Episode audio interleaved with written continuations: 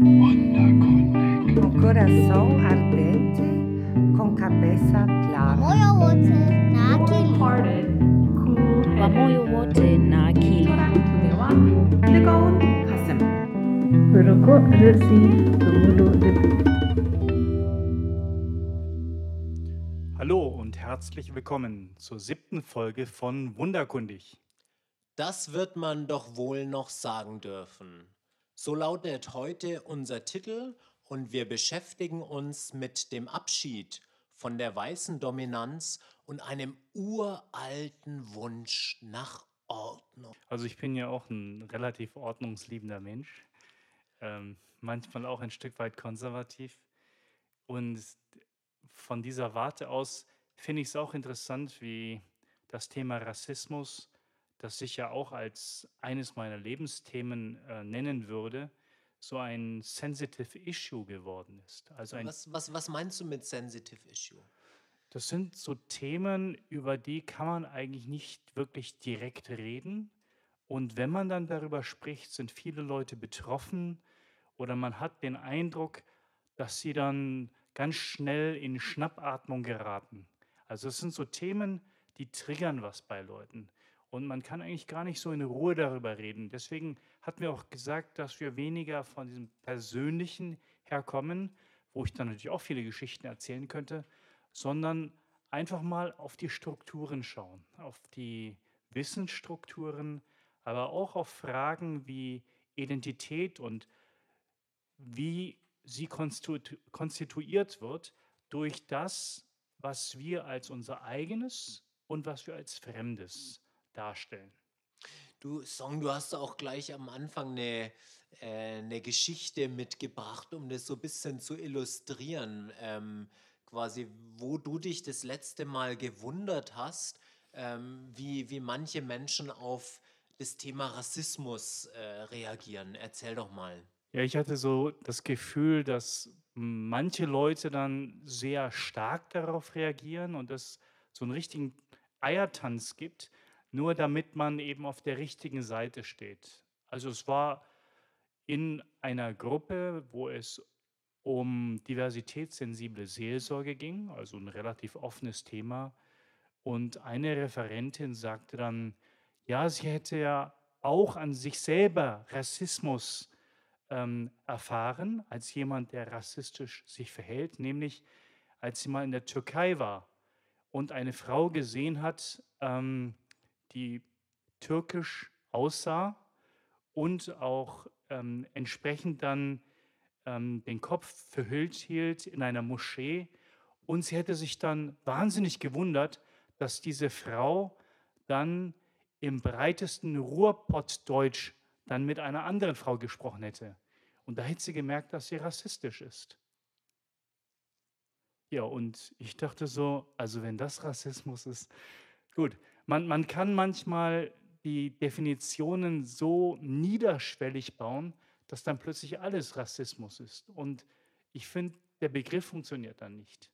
Hm. Ja? Naja, und wie du sagst, es hinterlässt dann ein Gefühl von, du hast Eiertanz gesagt, also Mhm. so ein Gefühl von, von, von Angst, dass es eher mal dieses Gefühl hat, ich darf jetzt gar nichts mehr sagen, was darf ich überhaupt denn noch sagen oder denken und man verliert sich dann vielleicht, so wichtig natürlich auch eine, eine bewusste Sprache ist oder eine Sprache, die auch sich über ihre eigene Herkunft Gedanken macht, so wichtig die auch ist, man verliert sich dann eher in, in Symbolen oder in bestimmten ähm, Begriffen oder immer in diesem, was, in diesem Angstzustand.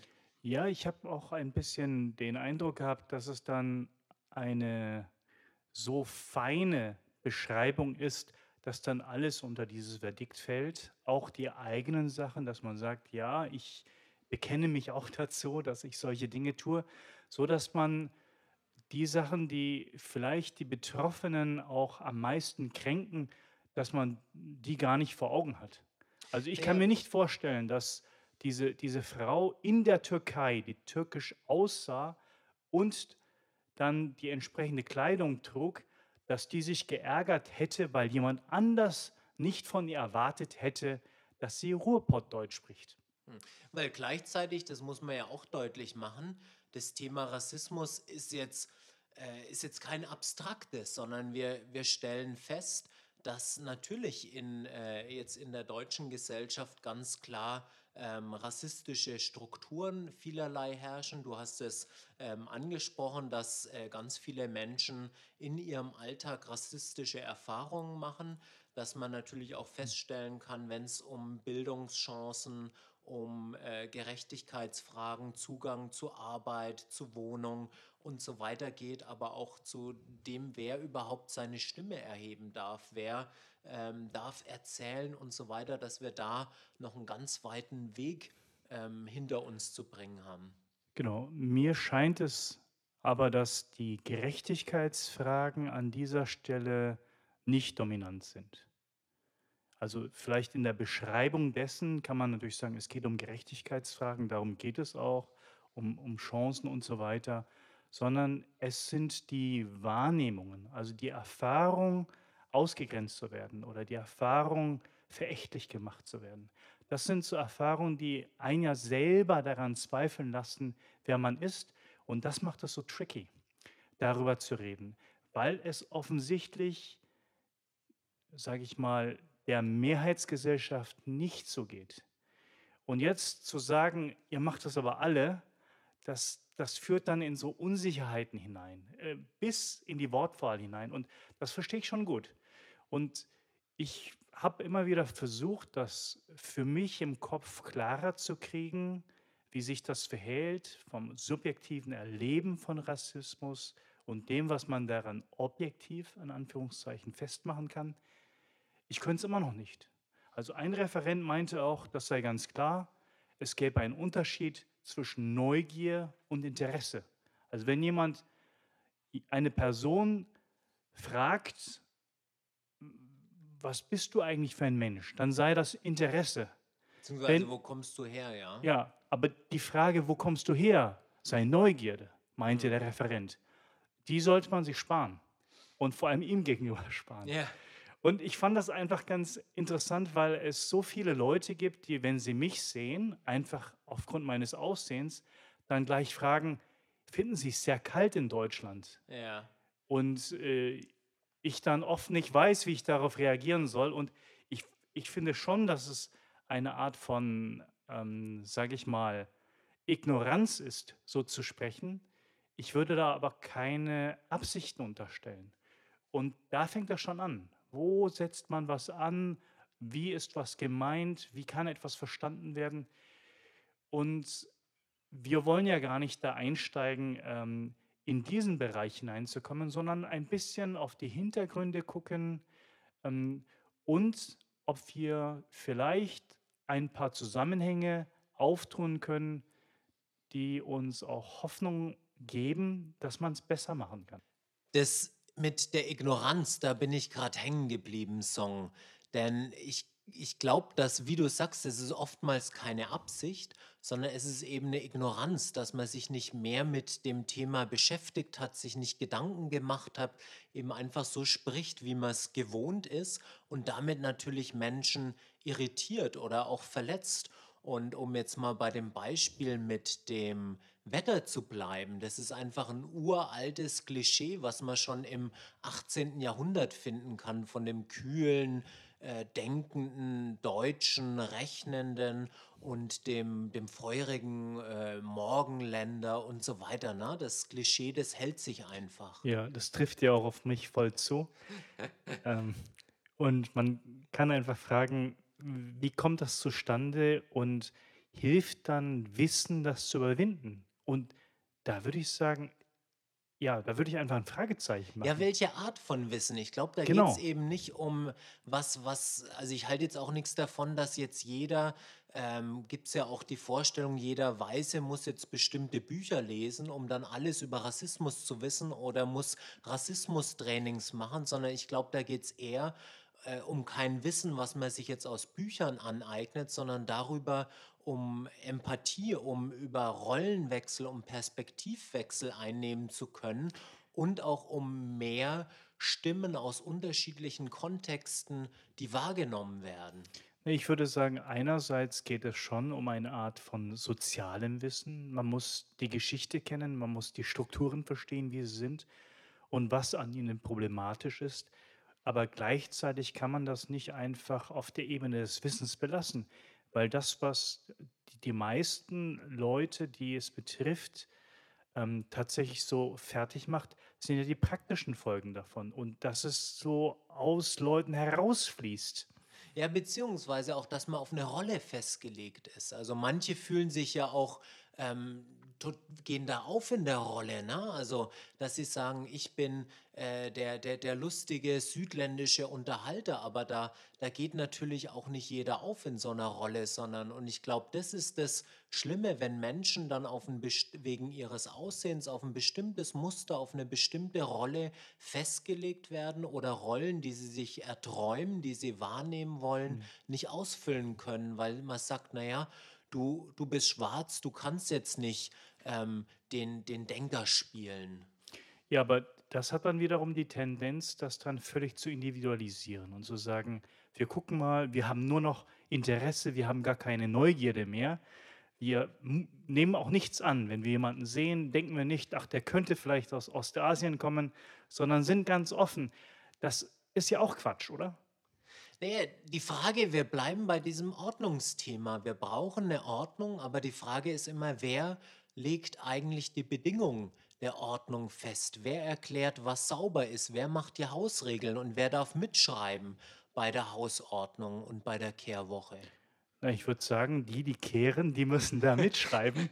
Und genauso man müsste man deine das schwäbische Ja, Sozialisation. natürlich, aber es so gänzlich festzumachen und zu sagen, es sind, es sind nur diejenigen, die schreiben dürfen und, und die anderen nicht. Man müsste den Diskurs auch offen halten und tatsächlich sagen, es gibt Menschen, die sich getroffen fühlen, wir reagieren darauf, aber nicht in der Weise, dass dann ein Rezept rauskommt, dem dann alle folgen können, sondern dass wir ein Gespür bekommen für die Wirklichkeit, in der sich andere befinden, aber letztlich wird es nicht dazu führen, dass es dann gar keine Fehler mehr gibt, sondern nur das Beste, was man sich vorstellen kann, wäre, dass Menschen lernen und offen sind füreinander. Ja, und Song, wir haben heute ein paar Stimmen mitgebracht von einem Workshop bei Mission Eine Welt. Und äh, zwar geht es dort um internationale Studierende, die nach Deutschland kommen und äh, die sich dann natürlich auch intensiv mit der deutschen Gesellschaft beschäftigen, mit einem Ausschnitt aus der deutschen Gesellschaft und die dann immer unterschiedliche Themen haben. Und dieses Jahr hatten sie das Thema Rassismus. Ja, hören wir mal rein.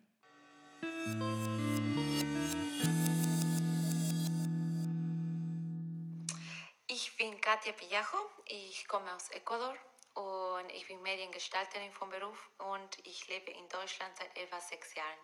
Ich bin heute in dieser Veranstaltung erstmal, weil ich diesen Austausch, diese Begegnung zwischen ähm, internationalen Studierenden und anderen interessierten Leuten im Thema für Entwicklung liebe. Und ich mag auch voll die Veranstaltungen von der Stube und weil äh, leider muss ich sagen, ich selber habe das schon sehr oft erlebt. Ähm, sogar gestern hatte ich einen, einen sehr starken Moment mit ähm, Rassismus. Und ähm, deswegen habe ich mir auch entschieden, dass ich mache auch etwas damit und ich beschäftige beschäftige mich auch damit. Mir ist wichtig, äh, dass die Leute ähm, reflektieren über das Thema. Ähm, und ich weiß natürlich, nicht jede äh, hat äh, oder hatte diese Möglichkeiten, so wie wir heute so viel über das Thema zu lernen von so guten Leuten, von so professionellen Leuten. Ähm, deswegen ähm, ist es für mich auch wichtig, dass ich mindestens habe die Möglichkeit, etwas zu erzählen, ähm, anderen zu verstehen und so machen, was ich kann, dass vielleicht das äh, so gut wie möglich multipliziert wird, diese Message, sodass das endlich irgendwann wieder vorbei ist. so dass es irgendwann endlich vorbei ist. Ja, ich meine, gleichzeitig sagt sie, es ist, ähm, äh, es ist ein Thema, wo es viel zu lernen gibt. Also diese Struktur von, ähm, von Rassismus. Äh, ich meine, wenn das so einfach äh, wäre, dass es irgendwann endlich vorbei ist, dann, äh, dann ich denke, dann, dann gäbe es schon keinen Rassismus mehr, sondern es scheint ja irgendwo doch ähm, ein komplexes Thema zu sein. Ja, es scheint so zu sein, dass es vielleicht auch etwas mit dem Menschsein selber zu tun hat, dass es möglich ist und darüber nachzudenken. Und gleichzeitig hat sie auch gesagt, dass es Dinge gibt, die hilfreich sind, etwas zu lernen dazu, das hat du schon genannt, und auch der Austausch untereinander. Das hilft, das nochmal miteinander ähm, auszutauschen, ins Gespräch zu bringen, auch vielleicht von den eigenen Erfahrungen zu erzählen, obwohl das nicht im Vordergrund stand. Und bemerkenswert ist für mich, dass sie aber selber diese Erfahrung gemacht hat. Erst gestern, sagt sie. Ja. Und dass sie dann das dennoch als etwas Hilfreiches erfährt, um damit umgehen zu können. Also es ist nicht eine Rationalisierung als solche, sondern es sind tatsächlich äh, möglicherweise hilfreiche Tools, um auch im Alltag damit zurechtzukommen und auch um etwas in der Gesellschaft zu bewegen. Naja, und sie hat ja auch, ich meine, das, du hast da nochmal darauf hingewiesen, sie hat sich nicht als, als Opfer gesehen. Also sie hat zwar davon gesprochen, auch sie selber hatte so einen ganz starken Moment, äh, also eine ganz starke Diskriminierungserfahrung, äh, ein rassistisches äh, Schlaglicht in, in ihrem Alltag und trotzdem ähm, also will sie nicht sich erstmal als Opfer äh, dort darstellen, sondern geht es ihr darum, äh, ich bin die, die was drüber lernen will. Sie identifiziert sich ja sogar als privilegiert. Sie sagt, es haben nicht alle die Möglichkeit, so viel drüber zu lernen, sich mal intensiv mit dem Thema Rassismus zu beschäftigen und auch konkrete Handlungsanweisungen an die Hand zu kriegen. Was kann ich denn tun, ähm, um gegen Rassismus vorzugehen? Da können wir gleich zum nächsten Interview übergehen. Hallo, ich bin Grace Matandika. Ich komme aus Tansania. Momentan bin ich hier in Forchheim und mache ein sozial freiwilliges Jahr im Kindergarten. Was mich heute hergeführt ist, ist das Thema Rassismus. Und es beschäftigt mich, weil ich persönlich es hat mich nie betroffen, aber mein Freundeskreis hat es vielen getroffen und sowohl auch wie Verwandte. Und ich wollte einfach was dazu lernen und wissen, wie Rassismus überhaupt den, den Gedanken von anderen Menschen ist, sozusagen. Mhm. Also was ich heute gelernt habe, ist, dass Rassismus in vielen Formen ist und es jedem betreffen kann. Also Weiße, sowohl auch Schwarze und, oder im religiösen Bereich. Und es ist nur sehr wichtig, wie man es selbst aufnimmt. Ja, ich denke, sie, Grace gibt uns hier ein paar Themen mit auf den Weg. Also die Frage, wo fängt Rassismus eigentlich an, ist ja eine, die wir uns noch mal genauer stellen wollen und die wir, der wir nachspüren wollen. Und das andere ist auch noch mal das Thema mit der Religion. Also gibt es eigentlich einen Zusammenhang zwischen Rassismus und Religion? Song, an dich erstmal die Frage mit der Religion. Was hat Rassismus mit Religion zu tun? Welche biblischen Wurzeln finden sich vielleicht sogar zum Thema Rassismus? Ja, ich tue mich ein bisschen schwer zu sagen, das sind biblische Wurzeln, aber sie können natürlich so aufgegriffen werden. Also es gibt diese alte Geschichte von den Söhnen Noachs, Sem, Ham und Japhet oder in welcher Reihenfolge man sie auch immer nennt. Und von diesen drei Söhnen, die dann diese Flutkatastrophe überlebt haben, wird berichtet, dass sie unterschiedlich damit umgegangen sind, dass der Vater Noah dann Wein getrunken hat und betrunken dalag. Und Ham, so heißt es, hat sich über die Blöße Noahs lustig gemacht. Und darum, heißt es weiter in der Geschichte, wird Ham der Diener seines Bruders sein. Und auf diese Geschichte berief man sich zum Beispiel in Südafrika während der Apartheid, dass man sagt, das ist aus religiösen Gründen den Leuten, die dunkler sind, selber zuzuschreiben. Ja, ich meine, heute lächeln wir da ein bisschen drüber und sagen, es ist irgendwo eine biblische Geschichte, drei, ähm, drei Söhne, was hat es überhaupt für eine Auswirkung? Aber man muss sich deutlich machen, dass das eigentlich bis ins 18. Jahrhundert hinein ähm, dazu gesorgt, dafür gesorgt hat, dass man davon ausgegangen ist, es gibt drei menschliche Rassen. Und ähm, später hat man dann angefangen, das zu revidieren, hat dann auch aufgrund von Entdeckungsreisen im 18. Jahrhundert gesagt, nee, es gibt vielleicht doch äh, vier menschliche Rassen. Also da muss man vor allem dann ähm, auch deutsche Forscher nennen, zum Beispiel Blumenbach in Göttingen, der, der einer der ersten war, der sowas wie eine Rassenlehre eingeführt hat. Wir müssen, glaube ich, später auch noch über Kant sprechen, welche Rolle Hm. Kant dabei gespielt hat.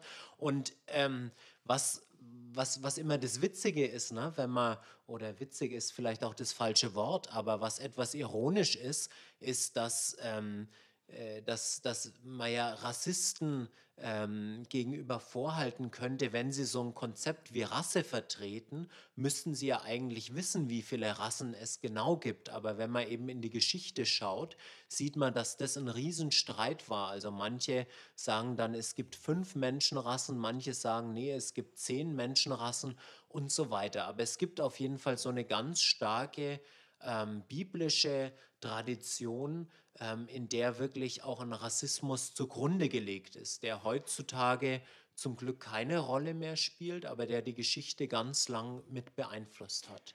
Ja, das ist auch so komisch an dieser Geschichte, dass sie dann eben erst in der Neuzeit so eine große Rolle gespielt hat, an dieser Stelle. Ähm, wurde ursprünglich nicht so verstanden. Ja, also d- man, man kann gar nicht sagen, das ist in dieser biblischen Geschichte angelegt, äh, in einem sehr stringenten Sinn, sondern wird sagen müssen, es wurde in der Neuzeit dann nochmal so verstanden, dass es als Beleg dafür stand, wie die Wirklichkeit tatsächlich war. Ja, aber es ist, sag ich mal, religionswissenschaftlich ein also ganz gut beschreibbares Phänomen, weil das Gleiche finden wir auch beim Hinduismus. Also dort gibt es auch das, ähm, eine Brahmanisierung der, äh, der, der, der Religion, die man als Hinduismus zusammenfassen kann. Also und dort gibt es auch das Konzept von äh, Kaste, wo es eben auch verschiedene äh, Übersetzungsmöglichkeiten gibt. Also man kann von Chadi sprechen, was so viel wie Wurzel, Ursprung bedeutet. Da gibt es dann über tausende von verschiedenen Chadis, die also eher, sage ich mal, auf einer horizontalen Ebene zu sehen sind. Die stehen gleich teilweise gleichwertig nebeneinander oder in unterschiedlichen Regionen ist die eine Chadi angesehener als die andere.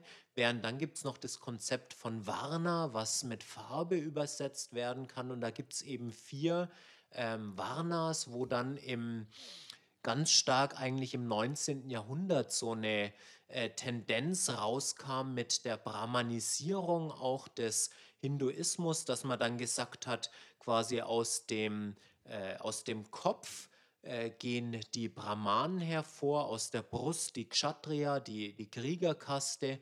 Ähm, und dann hat man eben noch die, die Vaishyas und die Shudras, die Shudras ganz unten aus den Füßen äh, des, des Urmenschen.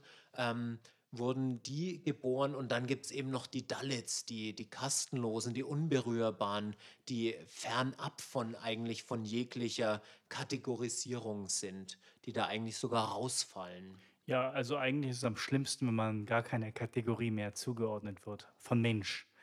Ne? Da nicht mehr in der Ordnung drin ist. Genau, ist und es- genauso war es auch, ähm, war, ist es ja auch die Diskussion bei Kant. Also wenn man drüber, immer wieder darüber diskutiert, war Kant eigentlich ähm, Rassist Und oder was sagst nicht? du? Ja, äh, ich sag ja, Kant war sag nein. Rassist. Ja. Also ich muss ihn eigentlich sonst immer angreifen, aber jetzt muss ich ihn in Schutz nehmen. Genau aufgrund des Kriteriums, was ich am Anfang genannt habe. Wenn man alle Leute, die überhaupt Ordnungsprinzipien nach dem Sichtbaren äh, eingeführt haben, als Rassisten bezeichnet, dann, dann hört das ja gar nicht mehr auf. Dann sind da irgendwie alle Rassisten. Naja, was, was war denn Kants Ordnungskriterium? Fürs mal aussongen. Also er heißt, zunächst muss man sagen, er ist ursprünglich in seiner Anthropologie davon ausgegangen, dass alle Menschen einen gemeinsamen Ursprung haben.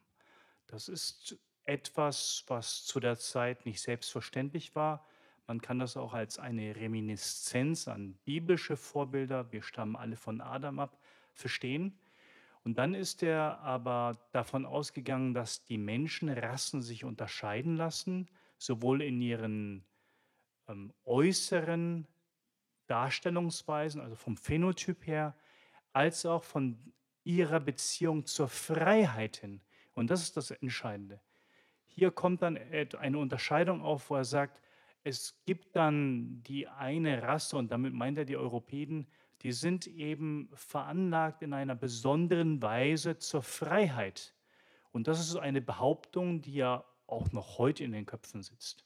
Genau, und da würde ich dann natürlich einsteigen, dass wo, wo Kant dann den Übertritt macht zum Universellen, wo er sagt, also quasi, dass der Prototyp des Menschen ist eigentlich der, der weiße, männliche Europäer und man muss wahrscheinlich auch noch dazu sagen, der besitzend ist und Zeit hat, um äh, sich über Philosophie Gedanken zu machen. Ja, aber das ist eine starke Eintragung. Das hat Kant selbst nie so gesagt. Das, das kann man natürlich so rekonstruieren, wenn man will. Aber im Grunde ist er nur davon ausgegangen, dass es Unterschiede gibt, die man benennen kann und hat versucht, das von einer Anthropologie der Freiheit her nochmal in eine Ordnung zu bringen. Ob die dann Genau. gelungen ist, ich würde sagen, natürlich, sie ist misslungen, ja. Also deswegen könnte ich, äh, Ja, ich meine, ich du, du, du verteidigst Kant, aber du verteidigst ihn natürlich nur halbherzig, weil ich meine, das ist der, denke ich, der große Punkt, den die, ähm, den die indische Philosophin äh, Gayatri Chakravarti Spivak da eben gemacht hat in äh, Kritik der postkolonialen Vernunft, dass sie eben genau diese Voraussetzungen von äh, Kant nochmal untersucht und fragt, auf welcher Grundlage kann er überhaupt ähm, so eine Kategorisierung vornehmen. Und äh, du hast das Differenzkriterium ist der, der Zugang zur Freiheit genannt. Und man ist dann natürlich schnell bei so, ähm, bei, bei, bei so Dingen, dass man dann diskutiert, und auch das ist eine Spur bei Kant, wer ist überhaupt ein Mensch? Also ist der, äh, das sind dann auch in seinen, äh, in seinen. Vorlesungen, in seinen Vorlesungen äh, ist es dann auch zu finden, dass darüber diskutiert wird, ob jetzt der, äh, der Feuerländer, ob der überhaupt äh, vernunftgemäß ist oder die, ähm, ich meine, da gibt es dann noch viel mehr Kategorien, da äh, Fabelwesen oder Menschenfresser und so weiter, dass man dann wirklich äh, diskutieren muss, wer gehört jetzt zum Menschen dazu und wer nicht.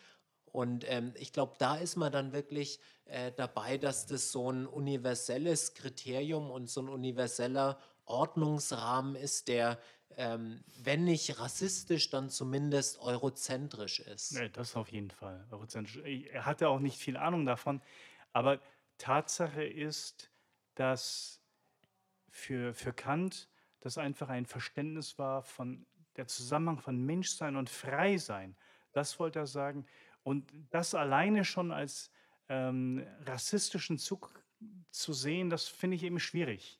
Also da, da könnten wir auch ganz anders in dieses Gespräch treten und dann sagen, dadurch, dass ich mich in Freiheit auf seine Texte beziehe, zeige ich auch, dass ich ein Mensch bin. Zum Beispiel. Also man, man, man könnte das ähm, ganz anders nochmal subversiv kritisieren, statt dem einfach einen Stempel aufzudrücken und zu sagen, sorry, mit dir reden wir nicht mehr. Nee, nee, ich Und meine, da, ich aber Song, äh, Song, da bin ich natürlich auch bei dir. Also das, äh, sowas ist albern. Also deswegen auch die Diskussion, wir haben es jetzt mal vorgeführt, aber die Diskussion war jetzt äh, der Philosoph XY Rassist oder nicht, äh, Mhm. die ist im Grunde eigentlich müßig, sondern ähm, interessanter ist ja, was sind die Denkvoraussetzungen, von, die, von denen jemand ausgeht und machen wir uns die Denkvoraussetzungen heute zu eigen oder müssen wir heute mit anderen Voraussetzungen herangehen und andere Stimmen auch in den äh, Diskurs mit einbringen, was,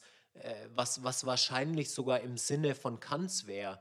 Und äh, da, da ist dann der Clou von Spivak zu sehen, dass sie sagt, und genau so müssen wir eigentlich mit den Aufklärern umgehen. Also die Aufklärer nicht als ähm, eine Statue auf ihren Sockel stellen und sagen, und Kant hat schon gesagt, dass so und so und darüber gehen wir gar nicht hinaus, sondern mit Kant eigentlich dann den Kant äh, von seinem Denkmal, also das Denkmal Kants wieder umzustoßen, ihn von seinem Sockel runterzuholen und zu sagen, gerade weil uns die Aufklärer eben solche Ideen und solche Gedanken an die Hand gegeben haben, deswegen müssen wir heute unsere Welt anders, bunter denken und uns eben von dieser weißen Dominanz auch verabschieden. Ja, ich, ich tue mich ja auch schwer mit dem Begriff. Also schön ist es, wenn man tatsächlich sagen kann, ich als Mensch, der sich zu diesen Fragen verhalten kann, kann es auch kritisch tun. Und sofern das gegeben ist, befinden wir auch, befinden wir uns alle auch in einem Diskurs, wo wir die eine oder andere Ansicht oder Person ähm, auch unterschiedlich auffassen können, aber wir sind darüber im Gespräch. Und das zu können, zeigt ja schon, dass wir Menschen sind. Also dieses gemeinschaftliche daran arbeiten. Und so hätte ich das auch zum Beispiel bei dem Seminar gesagt.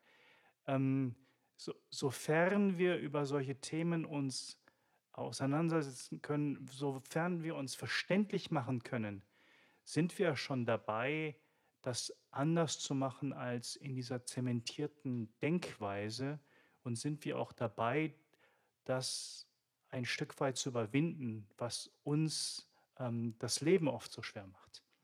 Und deswegen bin ich eigentlich ganz hoffnungsfroh, vor allem mit den beiden Stimmen von Katja und Grace, dann nochmal darüber nachzudenken und zu sagen, wir, wir hängen nicht nur in unserer Geschichte, sondern gerade die jungen Menschen von heute und die jungen Frauen, die können dazu Stellung beziehen und sagen, was Sache ist. Ja, unbedingt, aber wir haben trotzdem die Geschichte in, äh, in unseren Klamotten und ich denke, wir müssen uns ab und zu mal schütteln, uns bewusst machen, welcher Staub denn im Mantel äh, drin hockt, woher vieles kommt. Ähm, und ich denke aber mal, das ist die Chance, wirklich dann auch neue äh, Kleider sich anlegen zu können und auch neue ähm, Denkvoraussetzungen zu finden und eben ähm, bestimmte rassistische Muster auch als Gesellschaft überwinden zu können und äh, da im Gespräch sich weiterentwickeln zu können. Genau, und deswegen ist es ja so spannend, dass wir auch immer wieder uns die Augen dafür öffnen lassen, was sich schon ereignet hat, auch in der Geistesgeschichte, wo wir jetzt stehen und dass die Tatsache, dass es uns so krisenhaft erscheint und ähm, wir wie auf rohen Eiern gehen, ähm, nicht nur als etwas Schlechtes vorkommen muss, sondern da hat sich tatsächlich etwas getan, da ist Bewegung drin und jeder und jede kann für sich nochmal draufschauen und sagen, was ist da dran und wo stehe ich? Und das sehe ich als eine große Chance eigentlich. Also deswegen würde ich sagen, die, die ganzen Fragen zu ähm, Identität und Cancel Culture, die sind eigentlich eine gute Gelegenheit für uns, die ganz Großen uns nochmal zur Brust zu nehmen und zu sagen, so jetzt stoßen wir sie vom Sockel oder wir lassen sie auf dem Sockel, aber wir wissen, dass da auch andere stehen. Und zum Beispiel wir. Ja, und äh, nächstes Mal, denke ich, wird es wieder etwas ähm, praktischer. Da legen wir unseren Kant aus der Hand ähm, und schauen uns dann ähm, nochmal konkretere Themen an. Aber ich denke, das war jetzt auch mal eine, ähm, eine geschichtlich nachdenkliche Folge von Wunderkundig und es werden wieder andere kommen. Genau. Und bis dahin Alles Gute und Ade.